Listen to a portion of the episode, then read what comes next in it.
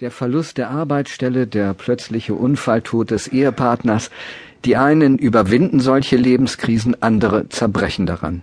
Nicht anders ist es bei Menschen, die ein Trauma erlitten haben, weil sie Zeugen eines Verbrechens waren oder einen Anschlag überlebt haben. Sie können eine psychische Störung davontragen oder aber sich nach dem ersten Schrecken wieder fangen.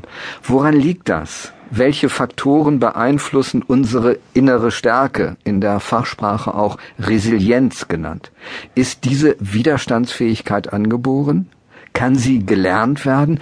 Darum geht es heute im SWR2 Forum. Professor Klaus Frödlich-Gildhoff ist Pädagoge und Psychologe an der Evangelischen Hochschule Freiburg. Tagelang sind im Fernsehen die Bilder vom Terroranschlag in Paris gelaufen. In den Medien wird über Gefahren und Bedrohungen auch in Deutschland diskutiert. Herr Fröhlich-Gildhoff, warum macht das dem einen Angst, während es der andere gelassen nimmt? Naja, das Gefühl der Angst resultiert letztendlich aus einem sehr schnellen und oft unbewussten Abwägen zwischen wahrgenommener Bedrohung einerseits und wahrgenommenen Schutzmöglichkeiten durch andere oder bei sich selbst andererseits. Und wiederum diese Wahrnehmung von Bedrohung oder Schutz oder Handlungsmöglichkeiten ist abhängig von persönlichen Erfahrungen Verlauf der Lebensgeschichte. Auch das, was mir Vorbilder, Eltern, andere gezeigt haben. Und wenn ich oft die Erfahrung des Ausgeliefertseins gehabt habe angesichts solcher Bedrohungssituationen, dann entsteht schneller und umfassender Angst, auch das Gefühl von Ohnmacht. Wenn ich in solchen kritischen Situationen öfter das Erlebnis hatte, da kann ich gegen ankämpfen oder ich kann flüchten oder ich habe Handlungsmöglichkeiten, andere helfen mir, dann wird diese Angst nicht so umfassend.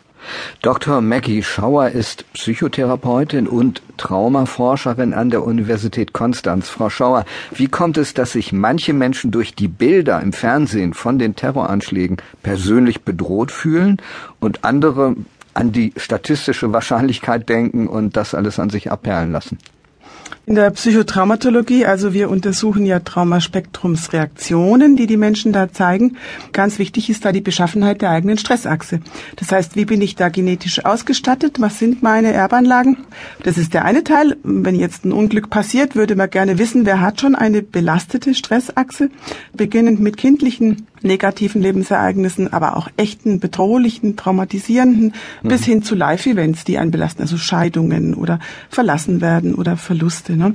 Wir sind ja im Moment noch bei den medialen Bildern, die wir sehen. Genau. Überträgt sich das dann auch darauf?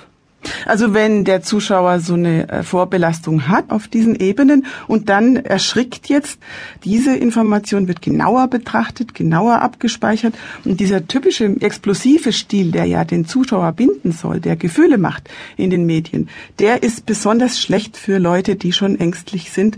Und dann identifizieren sich noch mit äh, den Namen, die da gezeigt werden, wird ja immer an Fällen aufgezogen. Und diese emotionale Seite der Berichterstattung, die ist besonders schädlich für Menschen, die schon gestresst sind und belastet.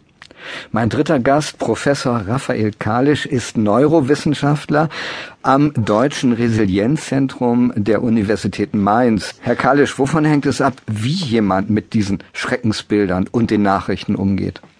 Ja, wir haben ja gerade schon einige ganz wichtige Faktoren gehört, die unser Erleben beeinflussen. Wir haben von der Genetik gehört und auch von Vorerfahrungen, die man gemacht hat, Erfahrungen der Handlungsmöglichkeiten, der Bewältigungsmöglichkeiten, die einen positiv prägen können. Aber ich finde es in dem Zusammenhang doch ganz interessant, auch nochmal darauf hinzuweisen, dass die Forschung eigentlich alle diese Faktoren, es gibt noch ein paar andere, die auch immer wieder genannt werden,